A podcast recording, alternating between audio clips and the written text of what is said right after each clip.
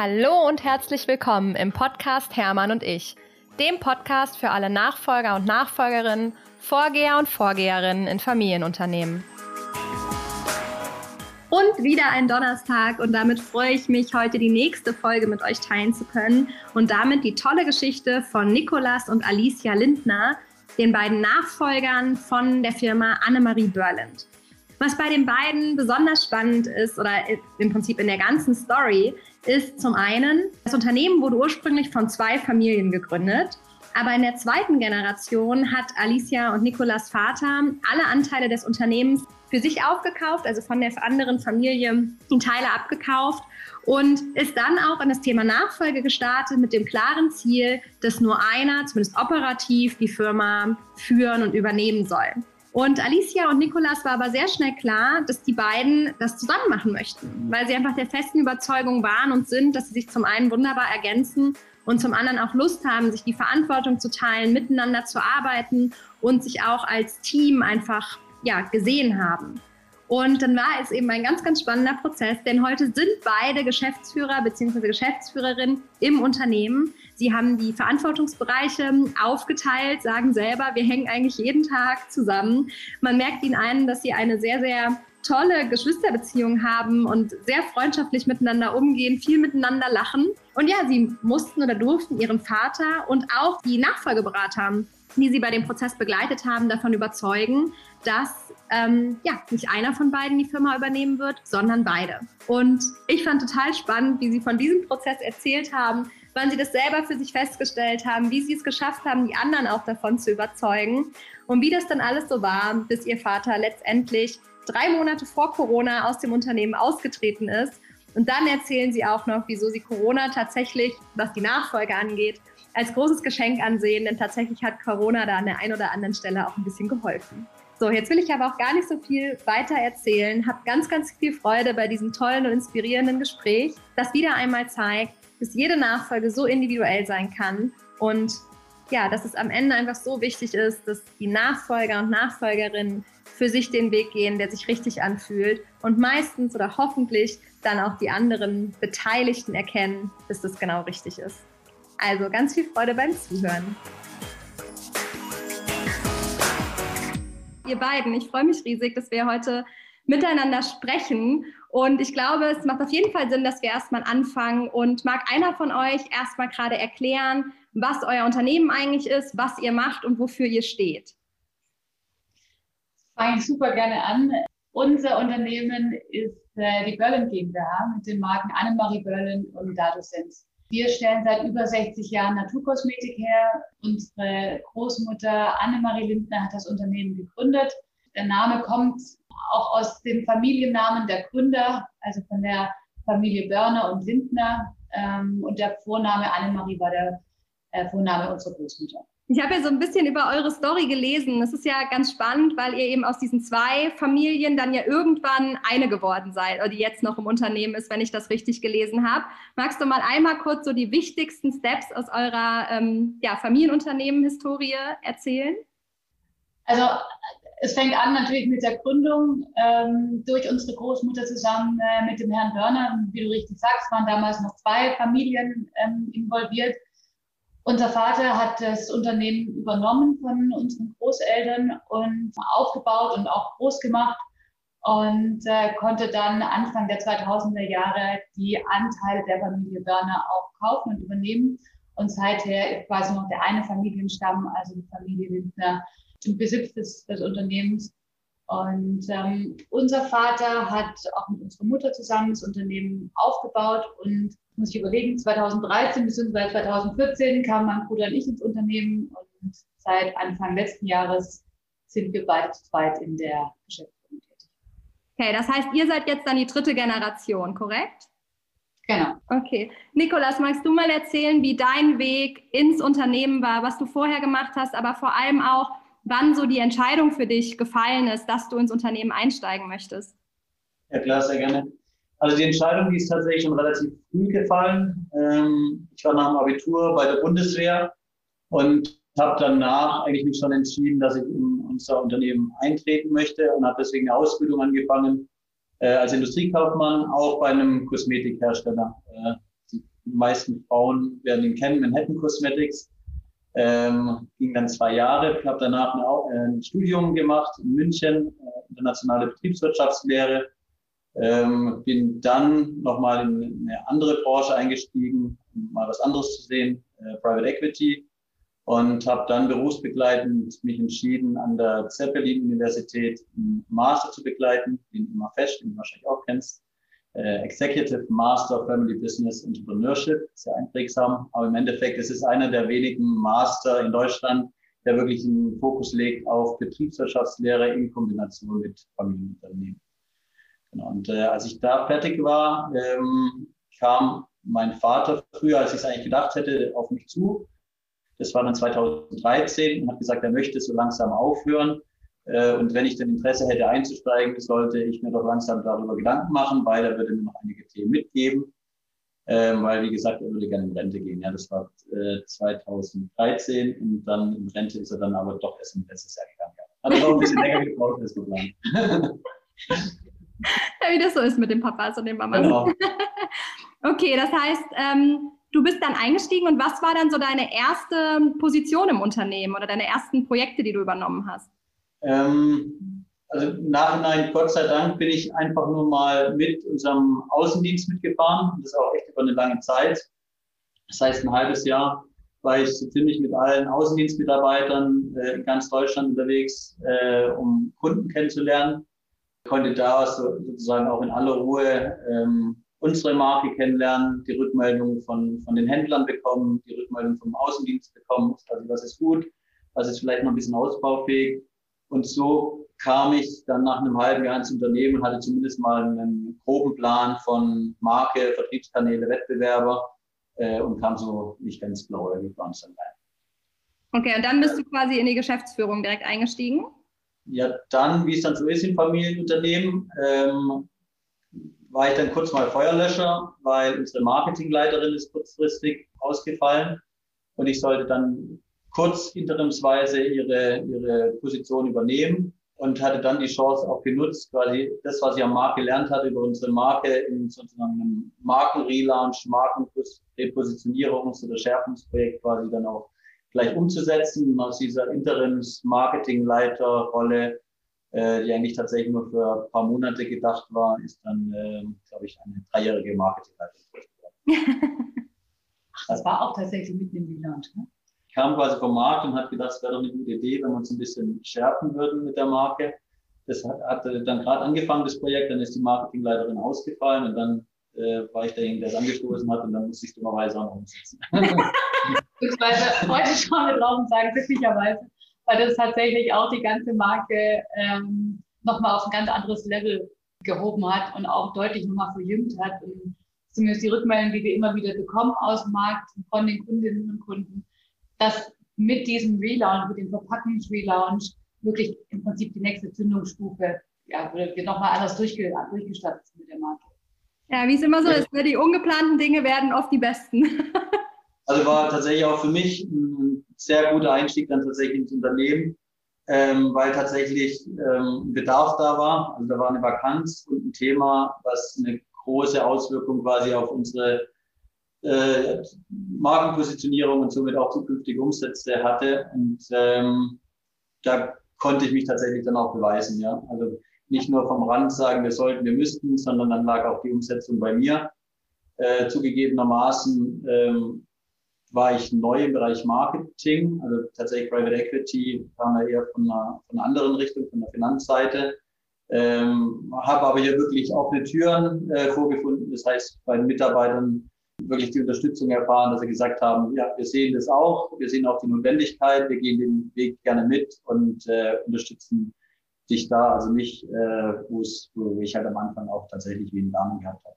Super spannend. War, war ein guter Start, ja. Ja, sehr gut. Grüne, kalte Wasser. Ja, das ist ja meistens das Beste, genau.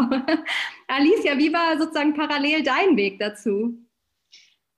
Ähm, ich habe äh, BWL, Politik und Kommunikation studiert ähm, an der Zeppelin-Uni und hatte den Schwerpunkt auf Sozialpsychologie.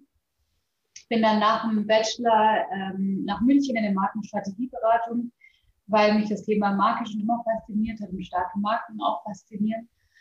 Ähm, dann war ich ein halbes Jahr auf äh, Weltreise. Kaum so vorzustellen, dass es eine Zeit gab, wo man einfach sagen konnte, jetzt ziehe ich los mit dem Rucksack. es gab keine Corona-Regeln in verschiedenen Ländern, die sich widersprachen. Also war ich tatsächlich einfach ein halbes Jahr alleine mit dem Rucksack um die Welt. Und ähm, danach bin ich nach Schottland, nach St. Andrews und habe da, hab da meinen Master gemacht in äh, Marketing. Nach wie vor Begeisterung für Marken und für Marketing. Ja. Und äh, dann bin ich 2014 äh, bei uns eingestiegen im Familienunternehmen. Auch klassisch als Trainee, das heißt einmal jede Abteilung durchlaufen, ähm, die Prozesse, die Strukturen, die Abläufe, äh, dadurch im, im Schnelldurchgang und ähm, auch eine, eine, einen kleinen Ausflug gemacht in, H, in die HR-Abteilung, also ins Personalwesen, äh, auch weil Not am Mann bzw. Not an der Frau war. Das heißt, es war jetzt von den Jahreszahlen auch relativ gleich, ne? Wie, Nikolas, du bist 2013 eingestiegen und du dann 2014? Ja, genau. Okay. Aber tatsächlich einigermaßen Zufall, dass es, dass es so nah beieinander liegt, weil zwischen meinem Bruder und mir liegen fünf Jahre, das heißt, er ist fünf Jahre älter. Also es war wirklich Zufall, dass es so nah beieinander gelegen hat. Es ja. folgte keinen großen Plan, auch wenn man den nachträglich immer gerne das sehen möchte. Aber es sind halt Opportunitäten.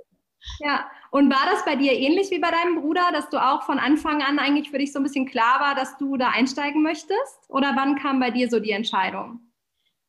Tatsächlich ziemlich früh, weil für mich ist das Thema Kosmetik und Beauty ein absolutes äh, Leidenschaftsthema. Ich liebe alles rund um Kosmetik.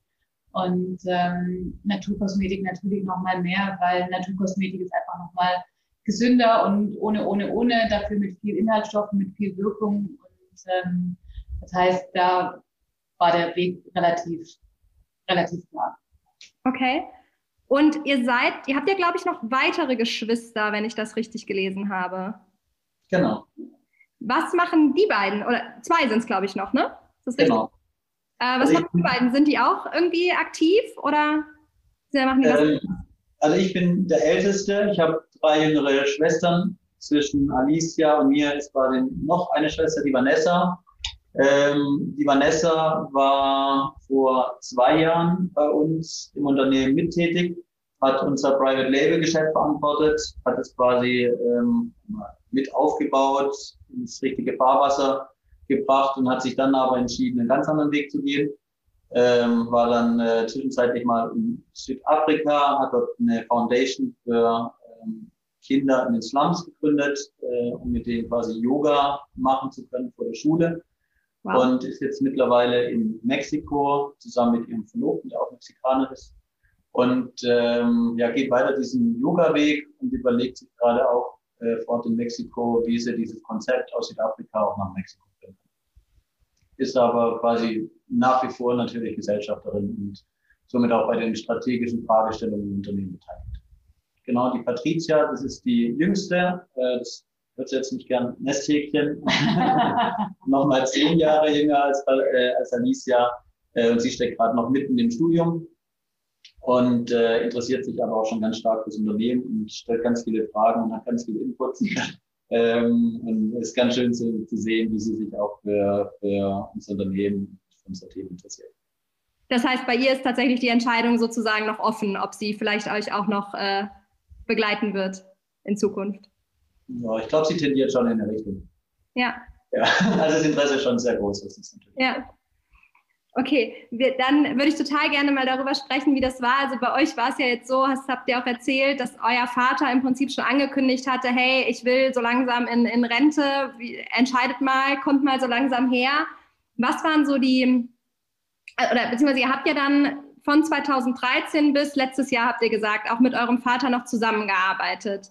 Was waren so die größten Meilensteine oder auch die größten Herausforderungen darin, so die Rolle zu finden, jetzt nicht mehr Sohn oder Tochter zu sein, sondern eben auch Geschäftspartner vom Papa? Das ist eine sehr gute Frage. Ähm, ich glaube, der Schlüssel des Erfolgs lag tatsächlich darin, dass wir sehr früh, und zwar seit 2011, mit einer Beraterin für Familienunternehmen zusammengearbeitet haben. Und die hat uns wirklich sehr moderiert und auch sehr bewusst durch diesen Prozess durchbegleitet. Und ähm, es gibt einfach ein paar Stolperfallen oder ein paar Fallstricke, die muss man zum einen kennen, die muss man, die müssen einem bewusst sein und mit denen muss man umgehen können, wenn man drinsteckt. Ja, das eine ist Konfliktmanagement zwischen, oder wie geht man mit Konflikten um zwischen äh, Vater und Kindern? Ähm, wie schafft man es, in die Rollen reinzukommen, dass man quasi nicht sich als, in meinem Fall, Vater und Tochter ähm, anschaut, die sich beim Mittagessen noch über das letzte Wochenende unterhalten und im nächsten Schritt oder eine halbe Stunde später plötzlich strategische Themen diskutieren. Also dieses Thema Rollenfindung war für uns ein, auch ein, ein ganz großes, ganz wichtiges. Und äh, ich glaube, davor und dazwischen, ich mal so platt, gibt es, glaube ich, alles, was sonst noch, was man einfach beachten muss, was zwischenmenschlich ähm, zwischen Geschwistern, zwischen Familienmitgliedern, zwischen Geschäftspartnern, äh, zwischen Gesellschaftern, zwischen ähm, leitenden Angestellten, Geschäftsführern, diese verschiedenen Rollen, die man halt begleitet oder durchläuft, hat ein, die haben einfach verschiedene Herausforderungen mit sich. Also wenn ich das auch bekräftigen darf, für alle Next Gens, die zuhören und überlegen, ins Unternehmen oder ins Familienunternehmen einzusteigen, wäre das wirklich, ich glaube, meine wichtigste Botschaft, kümmert euch um eine Familienstrategie, Familiencharta. Ich finde es so unglaublich wichtig. Ich bin fest davon überzeugt, hätten wir diesen Prozess nicht durchschritten, dann würden wir jetzt heute nicht da sitzen, sondern das war einfach die Basis von allem. Und äh, nicht, weil wir jetzt irgendwie ein schönes Buch in der Hand haben, wo Familiencharta der Familie Lindner draufsteht, sondern dieser Weg dorthin, in dem die ganzen Themen, die halt dann doch nicht äh, diskutiert werden am Frühstückstisch, weil es halt die heiklen und sensiblen sind, weil die dort genau thematisiert werden. Und ja. äh, da fließen Tränen und da gibt es schöne Momente, da gibt es unschöne Momente, aber es ist einfach so wichtig, weil dann sind tatsächlich die, die Fakten geklärt, sie liegen auf dem Tisch und äh, man kann sich darauf berufen und man weiß, wie die anderen ticken und denken und das hilft einfach so, so, so stark im weiteren, in der weiteren Zusammenarbeit. Ja. Und wir sind jetzt ja nur ein Familienstamm. Ja, es sind ja nur meine Eltern und äh, wir vier Kinder und wir sind uns alle sehr nah, wir haben gleich Freundeskreise und sind befreundet. Und man denkt, man, man kennt sich ja, man weiß, man kennt ja die Meinung des anderen, man kennt die Ambitionen und die Vorstellungen des anderen. Aber ähm, das tut man halt in der Realität dann irgendwie doch nicht. Ja.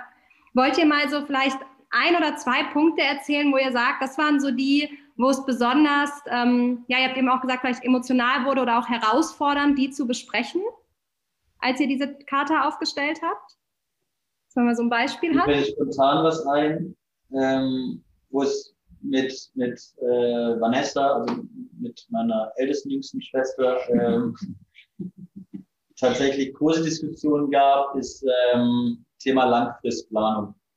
Also sie tickt da anders ähm, und sagt, äh, ich gehe gern einen Schritt nach dem anderen. Also zuerst mache ich meinen Ausbildung, nach der Ausbildung überlege ich mir, wo ich stehe und überlege mir dann den nächsten Schritt. Und wenn ich den gegangen bin, überlege ich mir dann wieder den nächsten Schritt.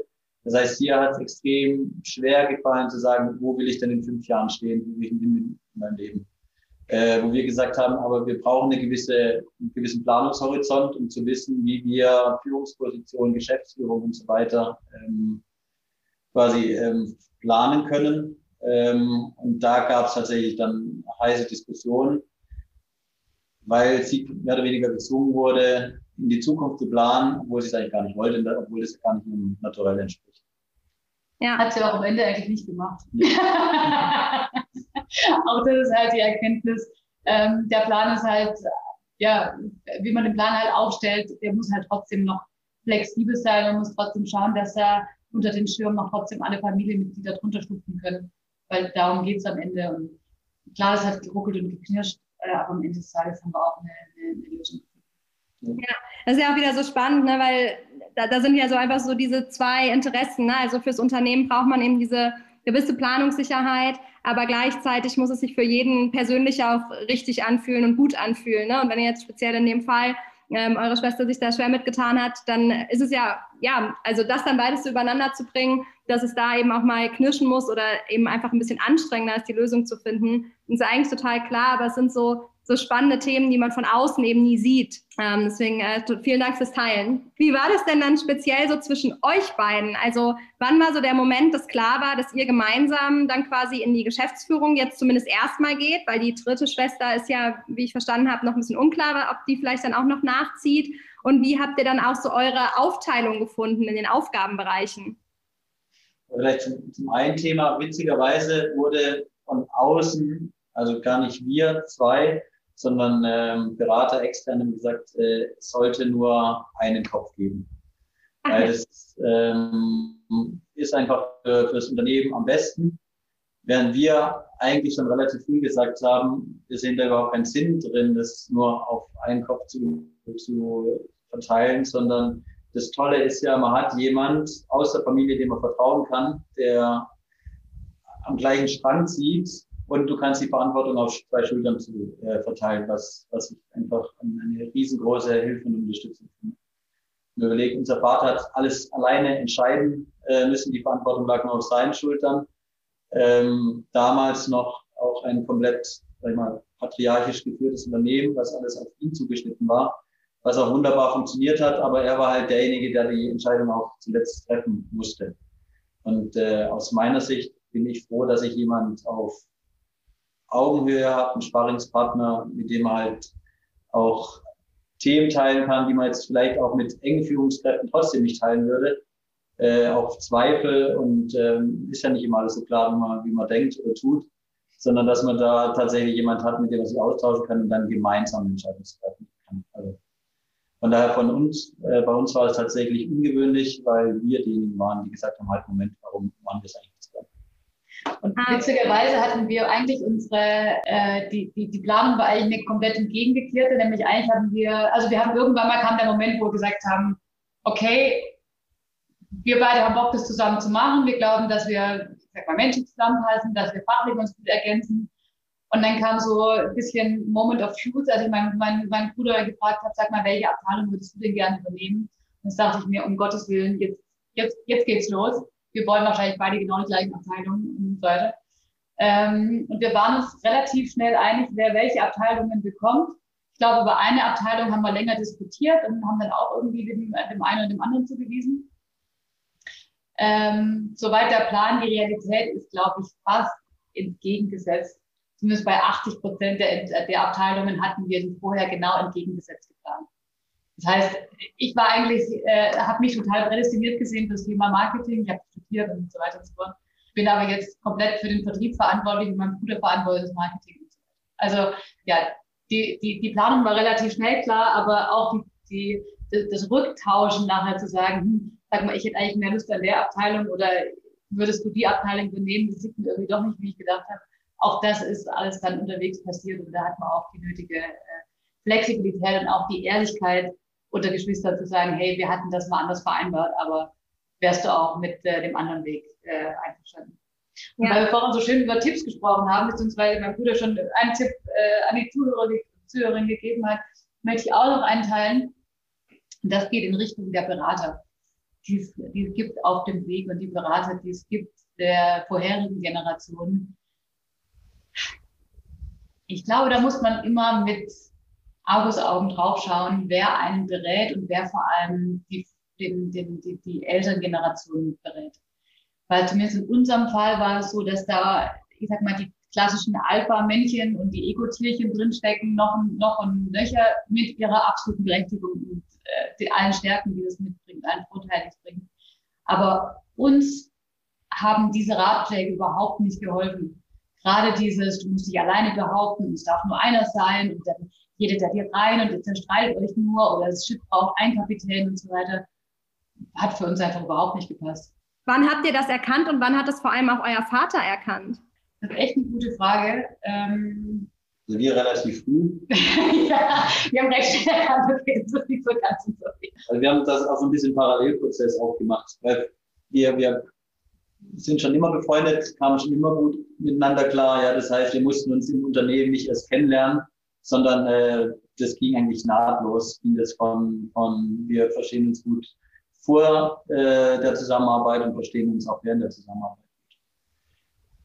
Und äh, hatten dann relativ früh dann auch für uns gesagt, warum nicht zusammen, haben dann auch schon angefangen, so Abteilungen ähm, zu verorten und ähm, haben das eigentlich gar nicht zum großen Thema gemacht, sondern das war dann eher ein natürlicher Prozess. Ja. Und äh, das war dann auch nie der, der Moment, wo wir gesagt haben, so machen wir es und nicht anders, sondern das war dann so natürlich gewachsen. Irgendwann war es so und alle fanden es okay. Vielleicht war das sogar ein ganz wichtiger Moment für unsere Zusammenarbeit, wo ich da so drüber nachdenke. Ähm, weil es gab schon natürlich die Zeiten, wo es so ein bisschen wir gegen den Rest der Welt waren. Wo wir beiden, also mein Bruder und ich, uns eigentlich schon klar waren, eigentlich auch schon committed hatten und alle anderen noch drauf geschaut haben und gesagt haben, nee, das geht so nicht, muss man anders machen, es darf nur einer werden. Und ich kann sogar sagen, dass es den einen oder anderen gegeben hat, der da so ein bisschen rumgezündelt hat, auch zwischen, äh, unter uns, also zwischen uns Geschwistern, also zwischen meinem Bruder und mir, so ein bisschen gezündelt hat, äh, von außerhalb der Familie. Und das hat eigentlich genau zum Gegenteil geführt, nämlich dass wir gesagt haben, das bringt uns irgendwie näher zueinander. Ähm, wir wissen, was zu uns passt und auch was zum Unternehmen passt. Voll schön. Das hört man ja so.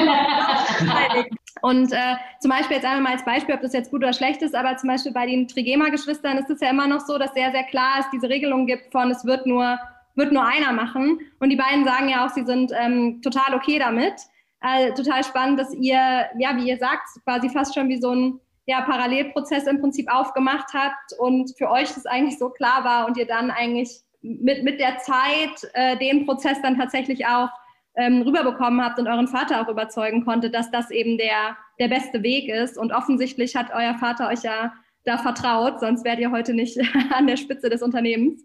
Äh, voll schön, ja. Aber die Basis ist tatsächlich, weil ist jetzt kein, kein Rezept, was bei allen funktioniert, sondern ich glaube, die Basis für eine funktionierende Geschwistergesellschaft ist halt einfach, man muss sich gut verstehen. Wenn man sich auch privat nicht gut versteht, dann kann man noch so viele Regeln und Familiencharta und was weiß ich alles aufstellen. Es wird halt einfach. Man kann sich kurzfristig verstellen, aber mittelfristig, langfristig geht man ja einfach auf die Nerven. Äh, und dann kracht's auch. Und das ja, andere Thema. Ja, sorry, ja, ich sag, ich sag nur gerade, es ist ja auch spannend, ob das etwas auch ist, was man, was man so ein bisschen als gegeben hinnehmen muss. Ne? Also natürlich kann man an der Geschwisterbeziehung, an jeder Beziehung arbeiten, aber ähm, manche Beziehungen sind eben vielleicht einfach nicht so eng, weil man zu unterschiedlich ist oder ne, unterschiedliche Vorstellungen hat. Also ob das was ist, was man vielleicht an einem Punkt auch zum Beispiel akzeptieren muss, dass es eben, weiß ich nicht, in einem anderen Geschwisterpaar zum Beispiel einfach nicht so reibungslos funktioniert wie bei euch beiden, weil einfach die Chemie nicht auf die Art und Weise stimmt. Ja, absolut. Ja, und ich meine, da gibt es einfach kein Patentrezept, ja, wie für ähm, all die Nachfolgegeschichten, die hier erzählt werden es sind einfach so viele, ähm, so viele Besonderheiten in den Familienunternehmen, genauso in den verschiedenen Beziehungen zwischen den Akteuren. Da gibt es kein Patentrezept. Und ich glaube, die Magie liegt halt darin, für sich zu finden, was zu einem passt. Ja. Und der zweite Punkt, den ich ganz wichtig finde, ist halt die absolute Liebe zur, zur Marke und, und, und zum Unternehmen. Ja, beide oder wie viel es dann auch sind, wirklich mit ganzem Herz und Leidenschaft dann äh, arbeiten, weil man hat sozusagen das gleiche Ziel vor Augen. Ja? Und man weiß, in was für einem tollen Umfeld man arbeitet, ähm, schätzt die Traditionen, die Wurzeln wirklich sehr, aber weiß nach vorne hin, was für Potenzial das Unternehmen noch hat. Und wenn man dann so ein gemeinsames Ziel vor Augen hat und dann zusammenarbeitet, das gibt dann halt auch nochmal eine ganz tolle Dynamik und schweißt auch nochmal zusammen. Ich finde es jetzt so ganz spannend, weil ihr habt ja in der Historie eurer Firma eben auch den Punkt gehabt, wo eben euer Vater die Anteile der anderen Familie, die da beteiligt war, zurückgekauft hat und alles wieder in eine, eine Hand sozusagen genommen hat. Gab es da damals Konflikte oder wie, wie kam es dazu? Weil es ist ja auch spannend, dass sozusagen, obwohl die Historie eigentlich zeigt, okay, wir haben uns irgendwann mal dafür entschieden, das wieder in einer Familie lieber haben zu wollen, trotzdem sind wir jetzt wieder offen, das auch wieder in zwei zu geben? Äh, unser Großvater hat immer gesagt, äh, Kompanie ist Lumperie. das heißt, es ist irgendwie schon in der ersten Generation so gewesen, dass man gesagt hat, also eigentlich hätten wir es doch lieber in eigener Familienhand. Weil unterschiedliche Familienstämme ist schon schwierig, aber unterschiedliche Familien macht es halt aus unserer Historie heraus auch nicht gerade leicht.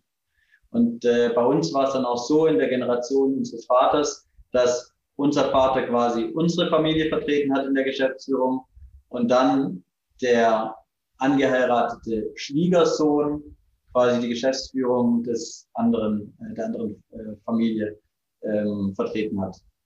Und somit war quasi schon von den Gesellschaftern Konflikt, sag ich mal, vorprogrammiert. Ja. Also der eine soll die, die, die eine Familie vertreten und der andere die andere Familie. Und äh, wie es dann so ist, verliert man dann vielleicht auch manchmal äh, aus dem Auge, dass es eigentlich nicht darum geht, die Familien zu vertreten, sondern dass es da draußen Endverbraucher gibt und Handel und dass denen das eigentlich alles ziemlich egal ist und die einfach nur tolle Produkte haben möchten.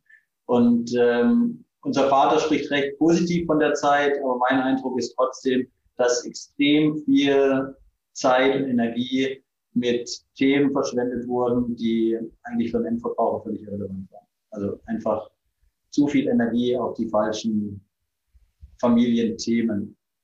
Und da besteht halt auch die Gefahr in Familienunternehmen, gerade mit anderen Familienstämmen oder anderen Familien, ähm, dass man sich zu stark mit internen Themen beschäftigt und sich da ein bisschen verliert und so eine Selbstdynamik entwickelt.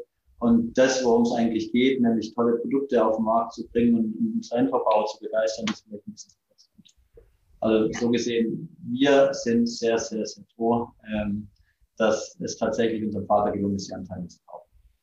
Ja, und denkt ihr dann, oder habt ihr auch an dem Prozess, auch wo ihr die Karte aufgesetzt habt und so weiter, schon darüber nachgedacht, was sozusagen in der nächsten Generation passieren könnte, wenn dann eure Kinder als Cousins, Cousinen, wie auch immer, ähm, da rankommen und sozusagen die, ja, also Geschwister ist ja schon nochmal eine andere Beziehung wie vielleicht ne, auf der nächsten Ebene und so weiter. Habt ihr das schon direkt mit berücksichtigt oder habt ihr erstmal gesagt, wir konzentrieren uns jetzt auf unsere Nachfolge und das besprechen wir sozusagen, wenn es soweit ist?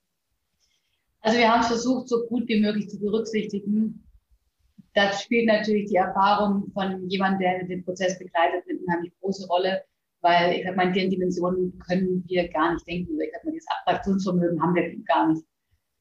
Ähm, wir haben es nichtsdestotrotz so äh, weit und so offen wie möglich gehalten, haben eben Regelungen drin, wie ähm, Familienmitglieder qualifiziert sein müssen, um in die Geschäftsleitung oder eine, in eine leitende Position im Unternehmen einzusteigen, also welche, welchen Werdegang oder welche Station man bis dahin durchlaufen haben muss. Ähm, das wäre ein, ich sag mal, recht konkreter Aspekt. Ein etwas weiter gefassterer Aspekt, auf den wir uns äh, geeinigt haben, ja, ist, es, ist das ganze Thema Familie, andersrum Unternehmen, Unternehmensinteressen stehen vor den Familieninteressen. Und ich glaube, damit erschlägt man schon unheimlich viele Konfliktthemen oder potenzielle Konfliktthemen. Ähm, gerade auch was Nachfolgeregelungen oder Cousinen im Unternehmen etc. angeht. Kannst du mal so ein Beispiel dafür nennen? Ich sag mal, was sind, was sind beliebte Streitthemen in, äh, in, der, in der Familie oder in Familienunternehmen? Das sind ja meistens nicht die Verwendung der Millionenbudgets, sondern es sind so Dinge wie äh, deine Cousine oder der Mann deiner Cousine hat wieder auf Firmenkosten getankt. So, das sind die Dinge, wo die Familienstreitigkeiten äh, meistens entflammen.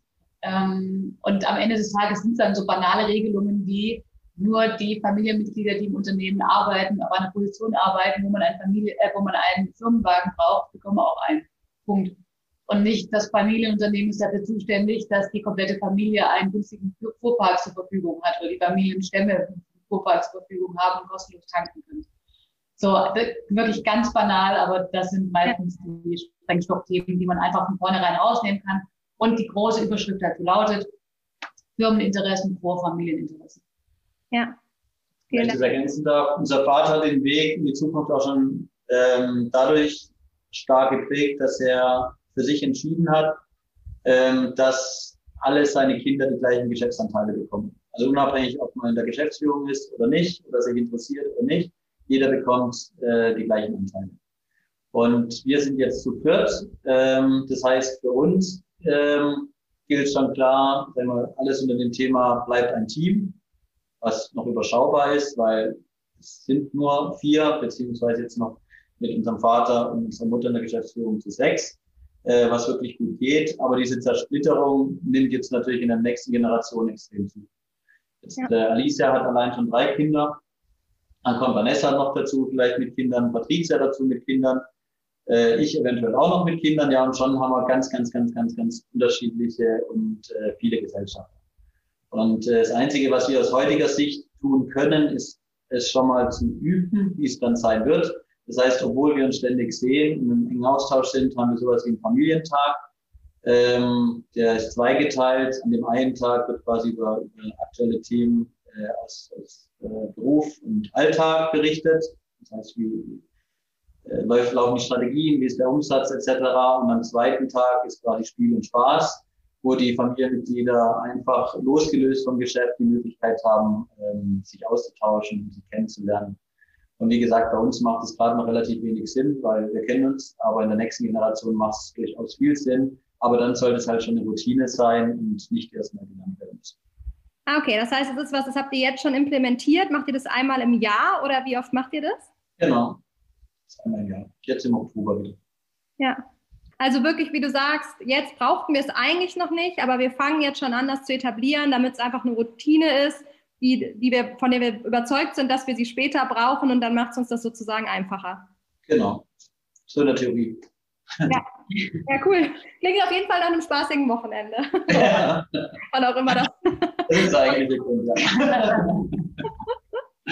Ja, auch spannend. Danke, dass du das nochmal ähm, erzählt hast. Das heißt, aktuell haben auch deine, eure Eltern noch Anteile am Unternehmen. Ihr seid im Moment dann sechs Gesellschafter. Genau. Okay. Fünf. Patricia bekommt ihre Anteile jetzt auch noch dieses Jahr. Das heißt, dann sind wir sechs. Und da auch ein wichtiger Aspekt, ähm, uns ist als Geschäftsführung auch wichtig, dass wir aktive Mitgesellschafter haben. Das heißt, unsere, die nicht tätigen Gesellschafter sollen auch so gut wie möglich informiert sein über ähm, ja, strategische Projekte, Umsatzsituationen, sonstige wichtige Neuerungen, die es gibt, personelle Neuerungen natürlich. Das heißt, dafür ist der Familientag tatsächlich auch notwendig und wird dafür auch genutzt, dass wir aktive und wissende ähm, Mitgesellschafter haben. Ja. ja. Das ist ganz wichtig, was du gerade sagst, weil äh, das ist auch so eine Grundüberzeugung von uns. Nur wenn du als Gesellschafter am Unternehmen nah dran bist und mitgestalten kannst, dann akzeptierst du auch eher Unternehmen vor Familie. Wenn du irgendwann das Unternehmen quasi keine Emotion mehr dazu hast und äh, das Unternehmen als reine Cashmaschine siehst, wo hoffentlich jedes Jahr möglichst viel Geld rauskommt, ja, fangen dann natürlich die Konflikte an. Ja, sehr spannend. Finde ich, äh, find ich eine schöne Herangehensweise. Klingt auf jeden Fall sehr, sehr gut durchdacht und äh, ist ja auch vielleicht eine ganz schöne Sache, wie ihr auch sagt, das auch mit, ähm, also sozusagen das, das, das Ernste mit dem Spaßigen zu verbinden. Ne? Ihr habt ja gerade auch sehr bewusst gesagt, dass es noch einen zweiten Tag gibt, wo es wirklich um Spiel und Spaß geht, um einfach äh, ja, die, die Beziehungsebene eben auch zu pflegen und genau wie du sagst, wahrscheinlich unter den Geschwistern jetzt ist es noch nicht so das Thema. Aber äh, ich sag mal, wenn ihr alle irgendwann drei Kinder habt, ja, ist die Cousinen- und Cousinschaft schon ganz schön groß. Und dann, glaube ich, kann so ein äh, Tag wirklich äh, sehr, sehr, also sehr, sehr elementar werden. Es ist ja kaum noch möglich, die alle regelmäßig immer zu treffen und kennenzulernen. Ich habe gerade so einen Blick auf die Uhr hier geworfen. Es ist äh, super spannend mit euch beiden. Wir haben schon äh, echt, echt lange auch aufgenommen. Deswegen würde ich mal so ein bisschen ähm, Richtung Ende sozusagen einleiten. Ihr habt zwischendurch schon mal so ein, zwei Sachen gesagt. Ähm, deswegen würde ich die Frage ein bisschen umformulieren, wie ich sie normalerweise stelle. Normal frage ich immer so nach den Top-Tipps, aber das habt ihr eigentlich schon gesagt. Aber was sind so vielleicht eure schönsten Momente bezüglich Nachfolge aus den letzten Jahren? Unser Vater war ähm, wir haben es am Anfang gesagt, dieser, dieser Übergang ging sehr, sehr lange. Äh, auch viel länger als eigentlich vereinbart. Jetzt aus heutiger Sicht auch wirklich nachvollziehbar, weil ähm, es ist natürlich das Unternehmen sein absolutes Baby und er hat es groß gemacht, hat es international gemacht, hat es professionalisiert und natürlich äh, liebt er seine Kinder natürlich wünscht er sich auch dieses Baby an sie abgeben zu können, aber unterm Strich weiß er halt trotzdem nicht, können die es denn? Ähm, machen die es äh, gut? Machen sie es auch ungefähr in meinem, meinem Sinne? Oder gebe ich hier was aus Liebe aus der Hand, ähm, wohl wissend, dass es vielleicht gar nicht so gut wird? Und natürlich hängt auch eine Riesenverantwortung Richtung Mitarbeiter und so weiter dran. Und äh, das hat ihn sehr lange beschäftigt, das Thema, ähm, wirklich genau zu gucken, ähm, traue ich ihm zu oder nicht. Und für mich einer dieser Momente war tatsächlich, ähm, das sind jetzt viele Momente, weil er sagt es jetzt sehr häufig, was uns sehr freut, äh, dass irgendwie stolz und glücklich er ist, dass er die Geschäftsführung an uns übergeben konnte und äh, wie er sieht, wie es sich toll entwickelt. anders als er es gemacht hat, sagt er auch ganz klar, aber trotzdem sehr gut. Und äh, dass er quasi jetzt immer mehr äh, in Ruhe seinen ja, nicht ruhigen Ruhestand äh, genießen kann, ohne dauernd das Gefühl zu haben, oh, ich muss trotzdem noch ein bisschen gucken, weil vielleicht äh, läuft da irgendwas aus der Hand. Also da dieses, diese Rückmeldung zu bekommen, ähm, ihr macht's gut und äh, ich freue mich, wie ihr es macht und wie ihr euch entwickelt, das war für mich eines der Highlights, wenn nicht das ja. Highlight. Da muss ich direkt nochmal nachfragen, wie war das denn so für euch in der Zeit? Also du hast ja auch gesagt, es hat halt länger gedauert, bis er losgelassen hat. Wie war das so für euch, diesen, diesen gewissen Zweifel eben auch noch so zu merken? Also diese, ne, diese Entscheidung vom Papa, hey, ne, kann ich jetzt schon gehen? Können die das wirklich? Ist das das Richtige? Ähm, genau, hat es, hat, es, hat es für euch eine Auswirkung gehabt oder wie hat euch das vielleicht ja auch belastet oder beschäftigt? Tatsächlich sehr energieraubend. Ja, es ist wirklich anstrengend. Ähm, muss aber trotzdem sagen, im Rückblick, Gott sei Dank war es so. Also wir hatten ursprünglich mal besprochen, Geschäftsführung geht 2017 auf äh, uns über, also im ersten Schritt auf mich und dann auch auf Alicia. Auch wenn ich 2017 gesagt hätte, okay, her damit, das schaffe ich schon. Jetzt muss ich sagen, Gott sei Dank noch nicht, sondern Gott sei Dank ähm, waren da noch die, die restlichen Jahre unser Vater damit an Bord und viele, ich habe gesagt energieraubend, viele energieraubende Gespräche haben tatsächlich auch zu einem besseren Ergebnis geführt. Also meine ich auch ganz bewusst dann nicht in meinem Sinne, sondern dann auch eher in seinem Sinn. Ähm, mir hat es gut getan, da einfach noch länger zu lernen. Aber natürlich sind es zwei, bei vielen wahrscheinlich, bei uns auf jeden Fall, zwei komplett unterschiedliche Mentalitäten und Sichtweisen auf Unternehmensführung und andere Zukunftsthemen, die es einfach anstrengend machen, weil man muss Gespräche führen, Argumente bringen, Sachen ausfechten, die jetzt bei der Lisa und bei mir jetzt vielleicht einfach schneller gehen, weil wir schauen drauf, haben die gleiche Meinung, nicken uns zu, sagen, machen wir so, ja, machen wir so und dann, dann geht es in die Umsetzung. Das war die Jahre davor mit unserem Vater aufwendiger.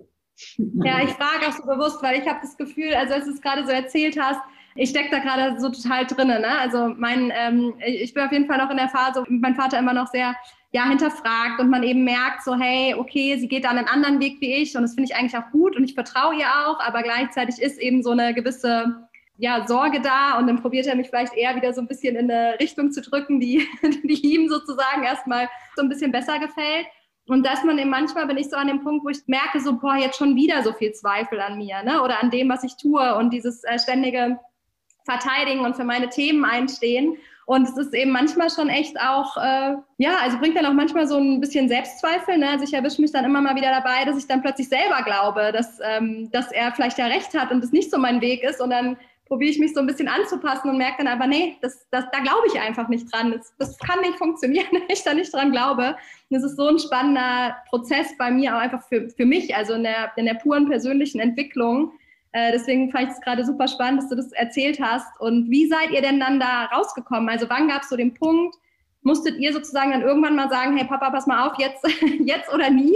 Oder wie, wie ist dann, wie hat er sich tatsächlich dann entschieden, loszulassen und jetzt ist alles gut? Gab es da wie so ein Turning Point oder wie muss ich mir das vorstellen?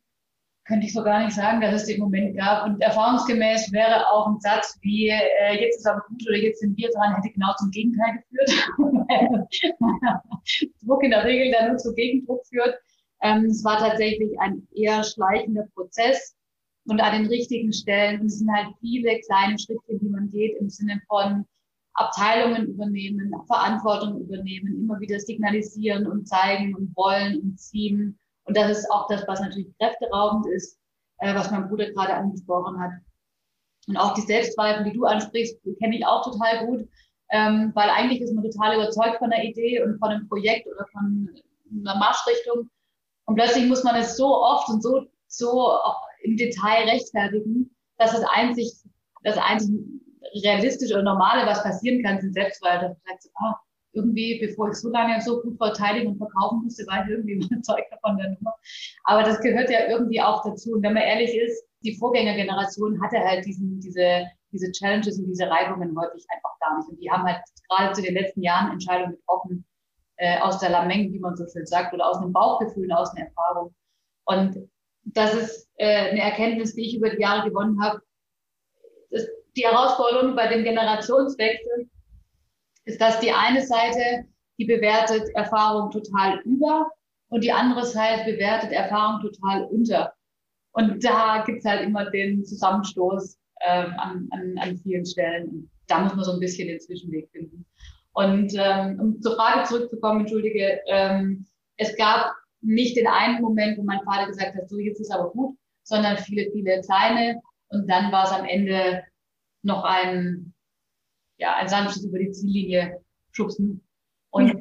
dann kam der schönste Moment, dann kam Corona. Die 30 Kurve du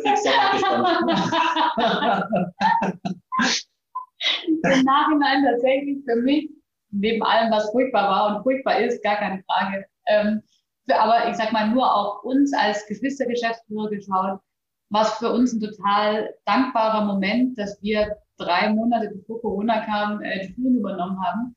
Weil plötzlich kam Corona und keiner kannte sich mehr aus. Keiner wusste mehr, wie es geht. Alle Berater, alle Experten, alle Ratgeber waren plötzlich verstummt, weil keiner mehr eine Ahnung hatte, was gerade in der Welt passiert und wie man damit umgeht. Und was dann passiert ist, mein Bruder und ich haben uns mit unseren Abteilungsleitern Gedanken gemacht und gesagt, gut, jetzt fahren wir halt auf Sicht und machen Schritt für Schritt.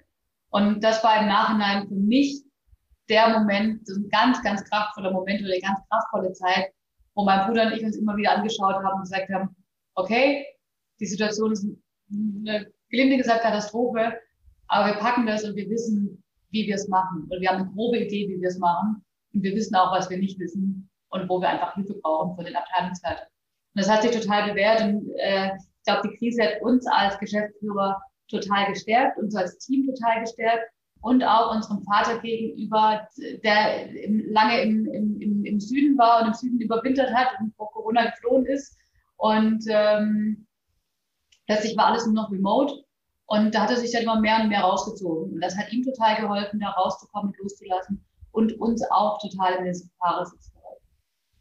Ja, da wäre jetzt nämlich meine nächste Frage gewesen, ob euer Papa da nochmal sozusagen mehr zurückgekommen ist. Das hört man ja auch von vielen, dass dann wirklich so die Vorgeneration, weil eben alles plötzlich so neu war, das Gefühl hat, oh Gott, ich muss jetzt nochmal mehr mit an Bord und muss da unterstützen. Und einige, die auch wirklich erzählen, so ich musste meinen Papa oder meine Mama da auch wirklich so rausschieben, weil die mich eigentlich noch mehr verrückt gemacht haben, sozusagen. Das war bei euch aber nicht. Euer Vater hat es wirklich dann quasi genutzt, um noch mehr Abstand zu nehmen.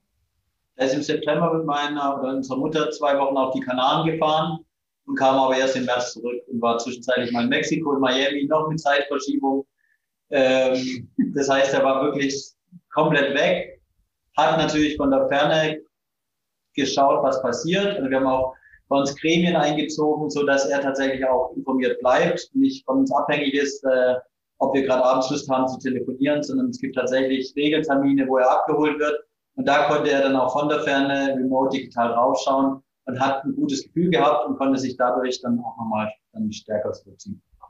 Ja, cool. Und wahrscheinlich hat er auch keine Lust gehabt, sich mit diesem ganzen Pandemie-Chaos zu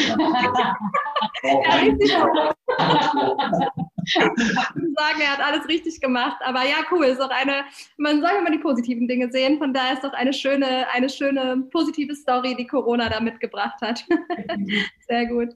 Ähm, Alicia, äh, gab es noch einen ähm, Moment oder war das jetzt quasi der, der in den, äh, also die gleiche Frage, die dein Bruder schon beantwortet hat, die so in den letzten Jahren Nachfolge für dich besonders in Erinnerung bleiben? Es gibt ähm, wirklich viele kleine. Es sind Momente wie, ich weiß nicht, Termine mit meinem Vater, wo wir diskutieren und uns an irgendeinem Thema festweisen. Und wie mein Bruder gesagt hat, es gab wirklich viele, viele, viele Termine, die auch einfach total eskaliert sind. Also ich will gar nicht so tun, als wäre das alles so viele Freude, Eierkuchen, Smooth über die Bühne gegangen. Wirklich bei Gott nicht. Ähm, und von diesen Eskalationsterminen gab es echt einige. Und dann gab es plötzlich auch Termine, wo mein Vater mitten aus der Konfrontation raus gesagt hat, wisst ihr was? Jetzt macht es, wie ihr wollt. Ist auch euer Bier. Was so völlig entwaffnend ist und ich zum Teil dann wirklich über die eigenen Füße gefallen bin, weil ich, weil ich überhaupt nicht erwartet habe, dass das plötzlich passiert. Aber das waren für mich auch immer mal wieder so kleine Kraftmomente, weil er, ja, weil mein Vater einfach dann mit ich sag mal, wirklich so großartig mit Liebe draufgeschaut hat und mit Vertrauen draufgeschaut hat, gesagt hat, ich würde es anders machen, aber jetzt macht das. Wenn es schief geht, dann sagt er Bescheid, dann nimmt man eine andere Lösung. Ja. Also auch wirklich dann ganz, ja, wirklich väterlich draufgeschaut hat im besten Sinne und gesagt hat, ihr müsst halt auch eure Fehler machen, ich durfte es auch. Ach Mensch, mega schön. ja, vielen Dank für eure Offenheit. Es ist äh, super inspirierend, eure Geschichte da zu hören, wie ihr da rangegangen seid und wie ihr das einfach als Geschwister auch so meistert. Macht weiter so. Ähm, ich hoffe, dass wir, dass wir in Zukunft in Kontakt bleiben und ich immer mal sozusagen ein, äh, ein Update kriege, es klingt einfach ähm, sehr, sehr spannend und ich hoffe ja, dass irgendwann wenn wir jetzt viele Podcast-Gäste leider in Anführungsstrichen nur über Zoom kennenlernen dürfen. Äh, ich hoffe, dass ich euch dann irgendwann mal besuchen kann und euer tolles Unternehmen mal von innen sehen darf, sozusagen. Einladung steht, sehr gerne. genau, wenn ihr an Kassel vorbeifahrt, auch immer gerne. Meistens fahren die meisten Leute ja immer nur durch. Aber dann könnt ihr gerne auch mal äh, anhalten. Und dann wünsche ich euch auf jeden Fall alles Gute. Nochmal vielen Dank für eure Offenheit. Vielen, vielen Dank einfach. Ich hatte so viel Spaß bei dem Gespräch mit den beiden und habe so viel mitgenommen. Ich hoffe, euch geht es genauso. Wie immer gilt, schickt mir super gerne eure Kommentare, eure Fragen bei Instagram, bei LinkedIn, wo immer ihr, wo immer ihr möchtet. Und lasst mir sehr, sehr gerne eine Bewertung da. Teilt den Podcast mit anderen Nachfolgern, Nachfolgerinnen oder auch Vorgehern und Vorgeherinnen, für die das interessant sein könnte. Wir freuen uns da riesig über euer Feedback, über eure Empfehlungen und hoffen, dass wir ja, für ganz viele, die in der Situation sind, da eine Inspiration gemeinsam sein können. An der Stelle nochmals vielen Dank an Alicia und Nikolas für das tolle, tolle Gespräch und wir hören uns in zwei Wochen wieder. Bis dahin, eure Lena.